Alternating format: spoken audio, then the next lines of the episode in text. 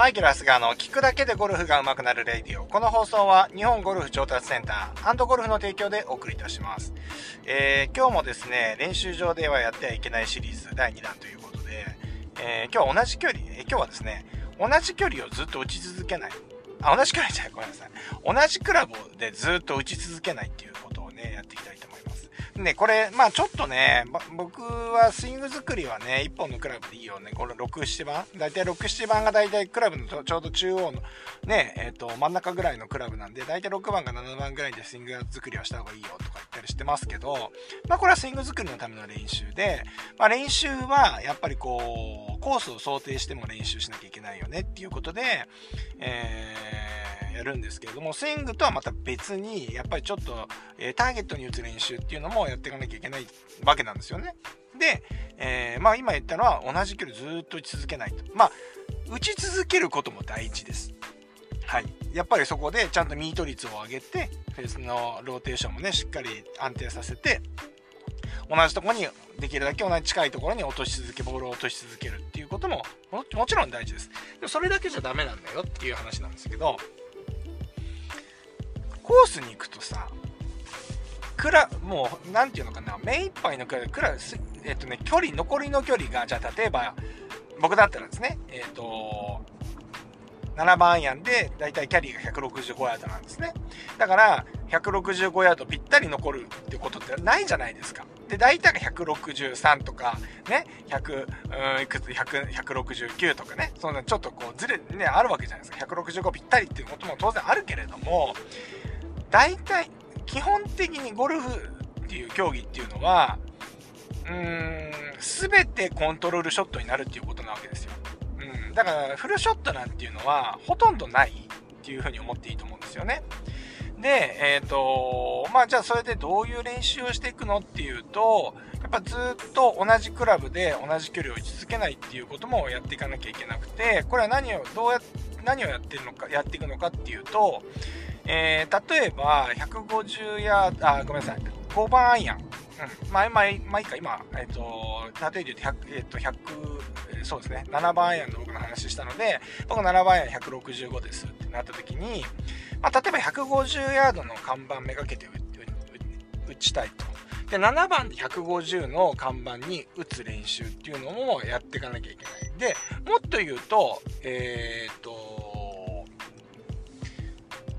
ですね、えー、150ヤードで、えー、150ヤード、そうですね、150ヤードの、あ、今、ごめんなさい。ごめんなさい、7番屋の話なし。150ヤードの看板に、えー、ボールを寄せていこうと。寄せていこうって、近づけていこうっていう風にするわけですよね。そしたら、えー、例えば、5番で打っても、4番アイアンで打っても、6番アイアンで打っても、7番アイアンで打っても、8番アイアンで打っても、150ヤードの距離が打てないといけないんですよ。で、この技術って、やっぱゴルフ、あの、コースを攻略していく上ではすごい必要なことなんですね。で、えっ、ー、と、コースではやっぱり風が吹いている。例えばアゲンストの時とか、やっぱり番手を上げて、風の番手を上げて、低い球を打って風の下を生かせるっていうこともあるし、えー、木が、枝が出てて、低い球をね、あのかなきゃいけないっていうこともあるだろうし、まああの、いろんなロケーションあるわけですね。ライがいいとか悪いとかもありますよね。なので、変な話、その、例えば、大体距離ってみんなクラブの番手で決めると思うんですけど、えー、技術としてはやっぱりどのクラブで打ってもその距離が打てるように練習しておくっていうのが必要ですよね。まあ物理的に飛ばない例えばサンドウェッジで150ヤードね飛ばす技術まあ僕はやってましたよ。それってやっぱり、えー、上級者の人はやれると思いますね。例えばサンドウェッジで超ハンドファーストに当ててロフトを立ててねあのー、まあ、サンドウェッジでも、例えば130飛ばしていくとかね。やっぱそれって飛ばす技術のね、あの、技術は、技術力を上げるっていうことにつながってくるので、あの、全然すごい、あの、大切なことなんじゃないですか。でもこれってなかなかこれ上級者、上級者っていうかね、け結構スイングの、なんていうんですかね、レベルが高くなってこないと飛ばす方は難しいと思うんですけど、飛ばさない方は誰でもできるわけですよ。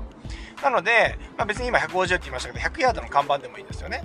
どのクラブで打っても、ユーティリティで打っても、何番で打っても100ヤードをずっと打ってみる。だからこれはね、一本1回1回クラブを変えていく練習になりますよね。はい、ユーティリティから打って、まあ、最初は1番手ずつ変えてってもいいかもしれませんね。はい。例えば100が、僕がね、え52度のウェッジが100だとしたら、まず52度のウェッジで100打ちます。で、次にピッチングで100打ちます。9番で100打ちます。8番で100打ちます。7番で100打ちますっていう感じで、番手を上げてっても常に100の看板のとこに打っていけるように、僕は練習してます。はい。これを練習でやっていないと、コースではほぼ使えないショットを覚え、ずっと練習してることになってしまうので、これをやっぱりね、皆さんね、やってください。うん。で、スイングを練習する、反復して練習するっていうことももちろん大事なんですけれども、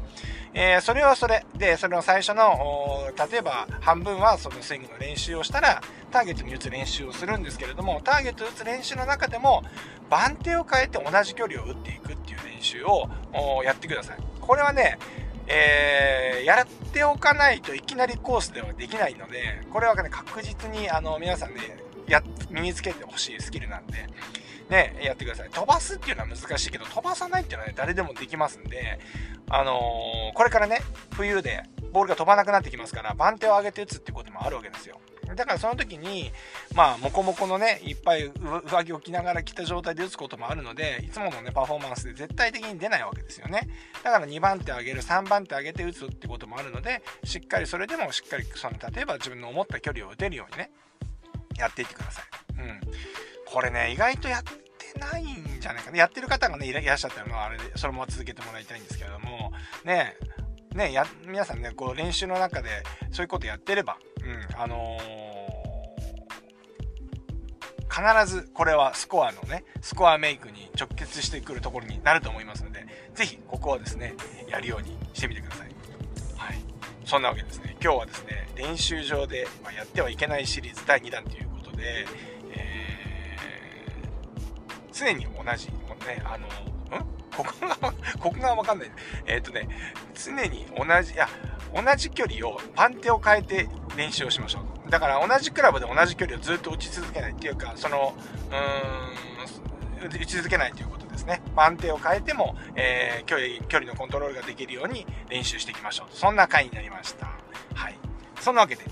えー、今日はこのくらいにしたいと思います。それでは今日もいってらっしゃい。